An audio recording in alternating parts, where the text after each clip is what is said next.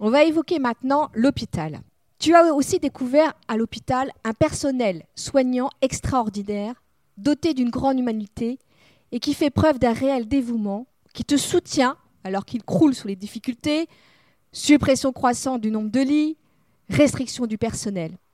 Tu dis une petite famille éphémère, mais qui n'en reste pas moins sincère.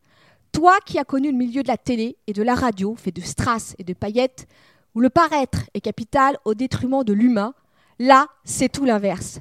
Peux-tu nous parler des différents personnages de l'hôpital? Car je les appelle des personnages, car ils hmm. sont vraiment à part entière. C'est vrai.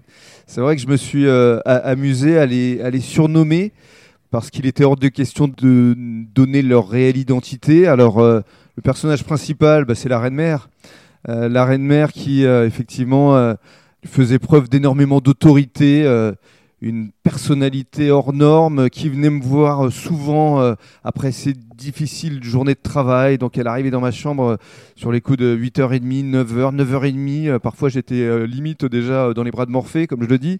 Et, et elle a fait preuve d'une humanité exceptionnelle. La normalité aurait été que je me fasse opérer. Et comme je ne le souhaitais pas, elle m'a suivi dans mon envie et dans ma volonté. Qui n'était pas gagné. Hein. Et qui n'était pas gagné, parce qu'il y a eu plusieurs moments dans le livre où je, décris des moments vraiment euh, ubuesques, où en fait on me dit qu'il faut que je parte à, à l'hôpital Saint-Joseph, puisque c'est la mecque des opérations du bassin, et, et pour une consultation. Et finalement, euh, je vois que ma chambre est déjà prête et, que je suis déjà programmé à être opéré, ce qui est incroyable parce que je n'étais pas du tout au courant. Et, et, elle, elle m'a suivi. Et, à la fin de tout ça, elle m'a remercié. Et je lui dis, mais non, mais c'est moi qui vous remercie. D'ailleurs, euh, sur la fin du bouquin, je la surnomme la patronne, parce que c'est plus la reine-mère, elle est devenue. Oui, elle change de nom. Il y avait une véritable complicité qui s'était instaurée, comme avec son adjoint, que j'appelle le jeune médecin effectivement, qui est tout jeune, mais, mais qui est très compétent, mais qu'au départ, j'apprécie pas beaucoup parce que justement, j'avais le sentiment qu'on me cachait des choses. Bref, ça fait partie aussi de, de ce qui se passe dans les hôpitaux et, j'essaye, sans le dénoncer, mais en tout cas de le décrire. Euh, et, surtout, ces deux personnages, et puis les kinés. Alors, deux kinés en plus d'origine espagnole, moi qui ai des origines espagnoles, une véritable complicité. Oui, bien, Rémi. Oui, bien, exactement. C'est ce que me disait souvent Sylvia.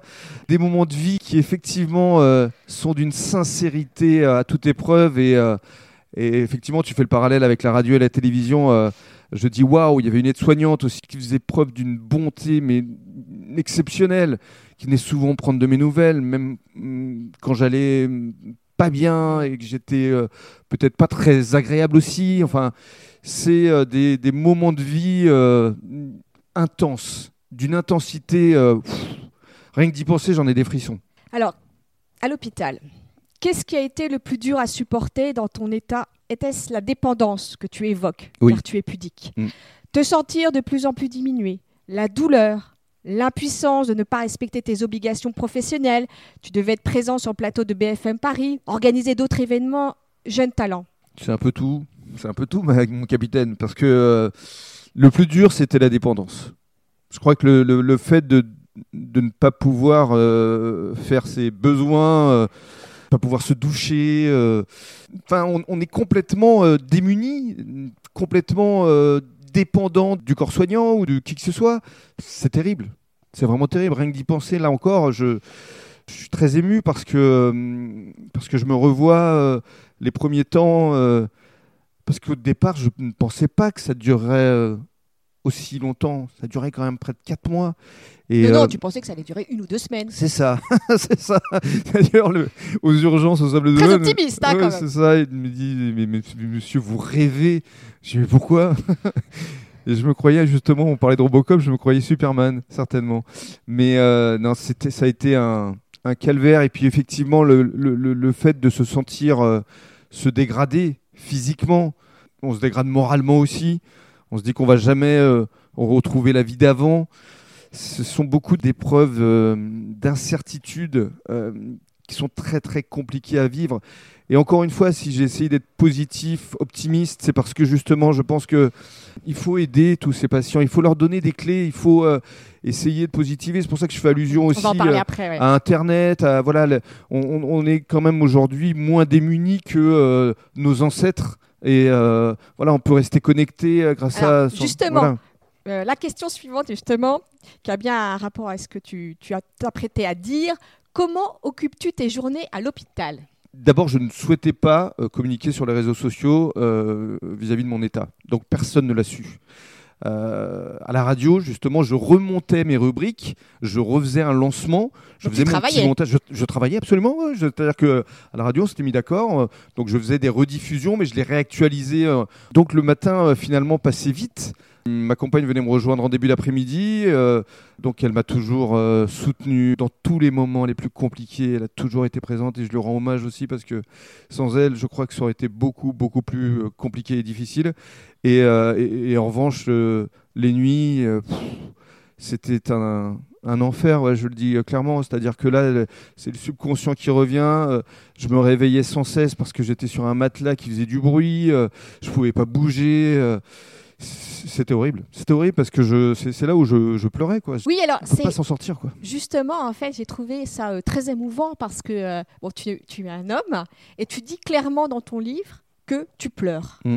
C'est très rare en fait. C'est vrai que les hommes ont beaucoup de retenue. euh, pourquoi je sais pas parce qu'on est tous des humains donc on a tous des émotions.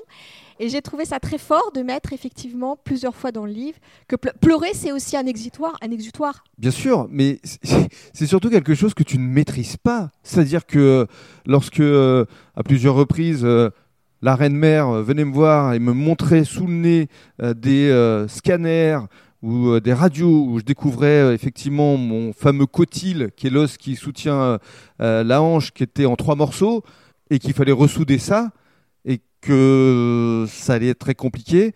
Eh ben, de façon spontanée et naturelle, les larmes me coulaient sans même que je, je, le décide.